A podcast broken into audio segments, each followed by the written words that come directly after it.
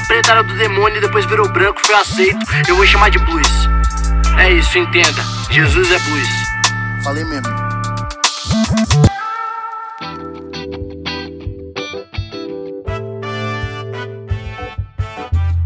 Salve, salve, adoradores do Senhor, worshipeiros de Jeová, como é que vocês estão? É, um salve para você que já passou horas e horas com as mãos levantadas, enquanto uma pessoa com um violão fazendo alguns acordes menores e uma fumacinha que saía do palco, e você passou horas nesse ambiente de adoração, no átrio dos louvores, ô oh, bênção do Senhor. Pois é, eu tô chegando aqui para mais um episódio do nosso podcast chamado Jesus o Negro Nazareno, e eu comecei hoje falando sobre isso, adoração, porque esse é o nosso assunto hoje. Mateus, capítulo 25, Jesus ele, ele vem numa sequência de parábolas, né? Ele fala sobre a parábola das dez virgens e a parábola dos talentos, que eu vou pular porque hum, porque não tem nada para falar sobre elas no momento. E, e aí Jesus conta quase que mais uma parabolazinha, né? Ele, na verdade, ele vai dar uns exemplos aqui. E ele vai falar um pouquinho sobre adoração.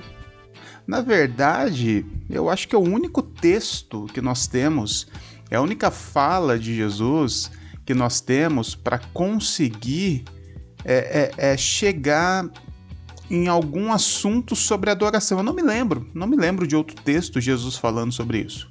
E na verdade, esse texto aqui também ele não fala diretamente sobre isso. Não tem a palavra adoração aqui no texto. Mas o que ele nos fala aqui, o que ele nos ensina, nos mostra o que é realmente uma adoração, tá bom? Então a gente vai por esse caminho. Primeiro, deixa eu te falar como é que a gente pensa a adoração. A gente pensa a adoração da seguinte forma: Deus é Deus, né? E a gente é a gente. Beleza, até aí sem novidades. Deus sendo Deus, ele quer ser adorado. E a gente sendo a gente, a gente adora esse Deus que quer ser adorado. Afinal, ele é Deus e a gente é gente. Certo? Certo. E aí Deus quer ser adorado e ele quer tanto ser adorado que ele criou a humanidade para isso. Né? Ele criou a humanidade hoje 7 bilhões de pessoas, né? mais todas as bilhões que já passaram pela face da Terra. E essas pessoas elas foram criadas para adorar a Deus. Aliás, dizem até que isso está na Bíblia, né? Que Deus nos criou para a sua adoração. Não tá não, tá? Já te adianto isso, não tá não. E aí a gente adora a Deus. Como é que a gente adora a Deus? A gente adora a Deus basicamente com música. Muito louco isso, né? Basicamente com música. Tem algumas coisas que, que vão junto com a música ali, mas é basicamente a música. Que música? Música que adora a Deus, tá? Tem que ser música que fica falando as qualidades de Deus, né? Deus é grande, Deus é lindo, Senhor poderoso, que faz chover, que vem a nuvem e que derrama fogo. Glória, glória, glória, Yeshua, Yeshua. Porque Yeshua é legal falar, né? É, Jesus a gente não fala tanto, mas Yeshua, ah, Yeshua. Yeshua é diferente. Quando você fala Yeshua, ah, Yeshua é muito louco. Osana nas alturas, aquela coisa toda, né? E então a gente vai criando esse ambiente onde um monte de gente se encontra e aí tem uma galera que fica com os acordes em notas menores, é importante notas menores, que traz um sentimento maior para esse ambiente, as luzes apagadas, todo mundo com a mão para cima, e aí começa esse movimento que nós chamamos de adoração, né? Como a gente é muito é, babaca, a gente nem chama mais de adoração, a gente chama de worship, né? Worship é adoração em inglês. Como a gente não gosta da nossa própria cultura, a gente fica importando, pagando pau, babando ovo da cultura norte-americana. Então tem worship, né? As igrejas hoje, as churches, né? Porque não são mais igrejas, são churches. Elas não fazem adoração, elas fazem worships. E aí a gente acha que isso é adoração.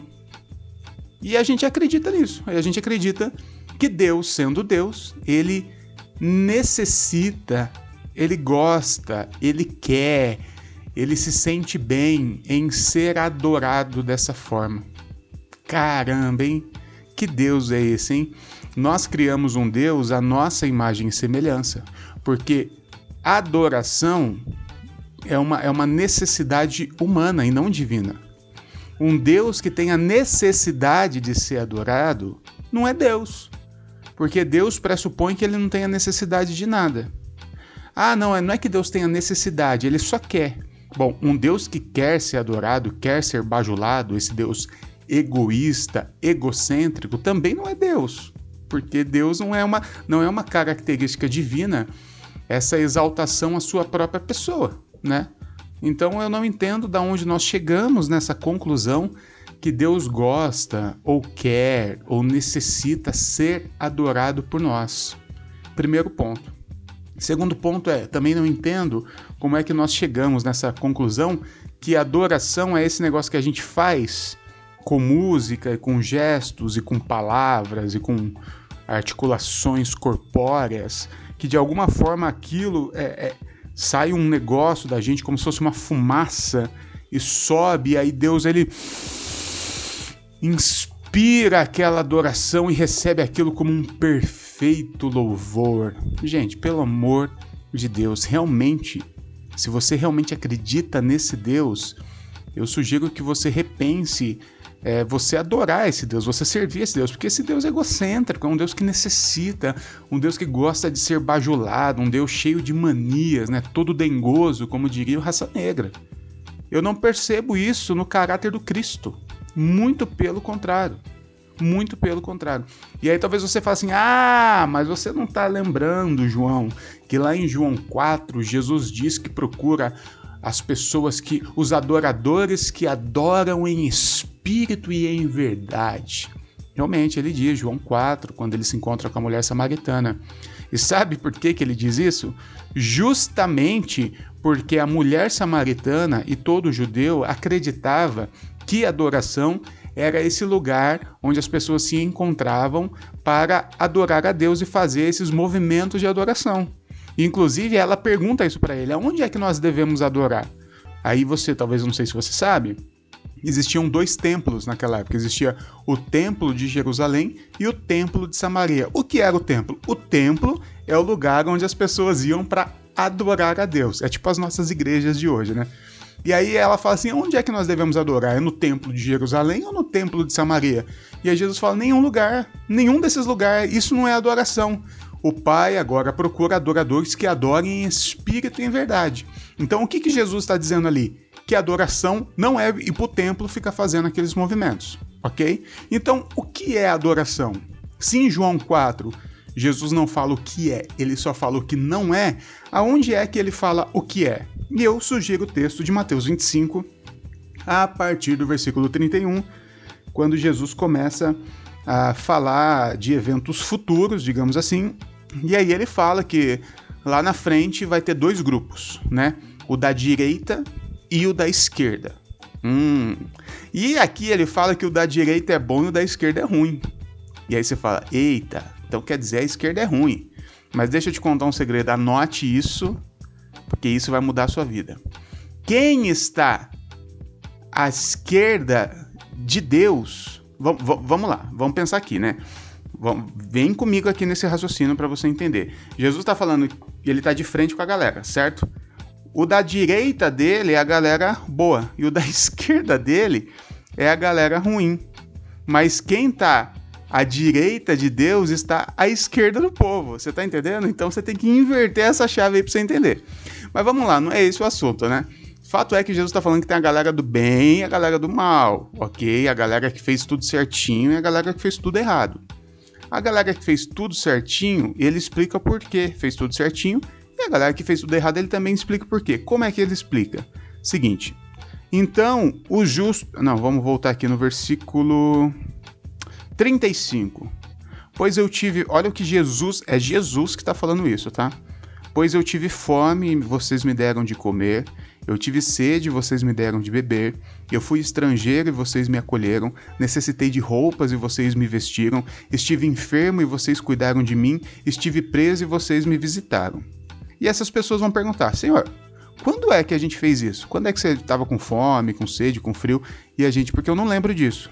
Então o rei responderá: Quando vocês fizeram a algum dos meus menores irmãos, ou seja, dos mais necessitados, a mim o fizeram. E aqui está resolvido o que é adoração. Se adoração é algo que a gente faz para Deus, aqui no texto Jesus está dizendo que a única forma da gente conseguir fazer algo a Ele é quando a gente faz ao necessitado. Deixa eu te falar uma coisa, talvez você fique muito chateado com essa informação. Você não pode fazer nada por Deus, tá? Por mais que você cante, que você dance, que você rode, rodopie, grite, chore, toque música, cante. Isso não, não tem como isso chegar a Deus, tá? Deus nunca pediu isso, ele não quer isso, ele, não, ele tá muito bem do jeito que ele tá. Ele é Deus desde sempre, tá? Antes de criar você, ele já era Deus, ele não criou você porque ele estava chateado, precisando de adoração, não, tá bom? O que, que Deus está dizendo assim? Vocês querem me adorar? Ok. Vocês não conseguem me adorar diretamente. Não há nada que vocês façam que me interesse, tá bom? Então deixa eu falar um negócio. Faça aos necessitados. Quando vocês fizerem aos necessitados, é como se estivessem fazendo a mim. É como se Deus, que está no centro das atenções, né? imagina um círculo, Deus no meio e a igreja toda em volta adorando a Deus. E Deus ali no meio sem entender nada, dizendo: gente, eu não preciso disso, tá? Eu tô bem.